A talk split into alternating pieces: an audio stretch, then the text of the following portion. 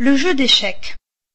Voltaire, l'un des grands philosophes français, a écrit à propos du jeu d'échecs. C'est un jeu qui fait le plus honneur à l'intelligence humaine. Le jeu est ancien, remontant au moins à vingt-cinq siècles. C'est probablement en Inde qu'il a vu le jour, et c'est dans ce pays qu'il est resté pendant plus de mille ans.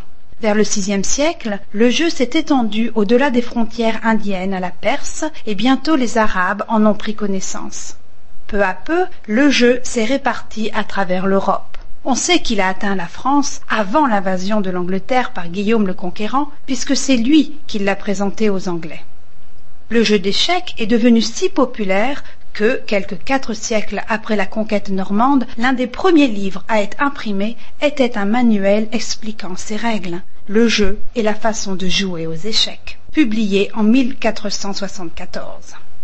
Ces règles ont été modifiées quelque peu au cours des deux ou trois siècles suivants. Elles n'ont pris leur forme définitive qu'au XVIIe siècle. Pour annoncer que la partie était gagnée, les Arabes disaient Shamat, le roi est mort. De cette phrase est venu le mot échec, quand le roi est menacé, et mat, quand le roi ne peut pas éviter d'être pris. C'est l'objectif fondamental du jeu. Comme dans le monde réel, le roi ne court pas partout sur le champ de bataille qu'est l'échiquier. Au contraire, il s'entoure d'autres pièces, son armée, et il se cache derrière elle. On compte cinq pièces différentes dans cette armée.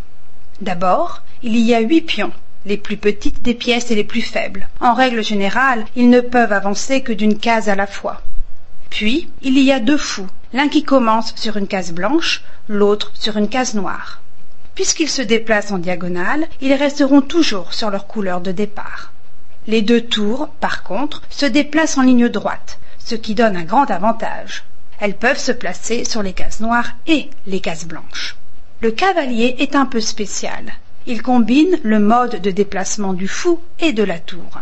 Du fou, il prend la direction diagonale, de la tour, le déplacement en ligne droite. Il fait un saut d'une case en diagonale, puis un saut en ligne droite encore d'une seule case. Et puis c'est un cheval, il peut sauter par-dessus les autres pièces. Enfin, la reine, la plus puissante des pièces. Elle court en diagonale ou en ligne droite tout le long de l'échiquier. Cette mobilité de chaque membre de l'armée a donné naissance à l'idée de valeur des pièces. Le pion vaut un point.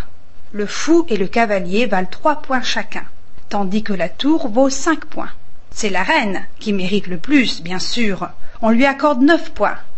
Et le roi, il est sans valeur, puisqu'on ne peut pas le perdre sans perdre la partie.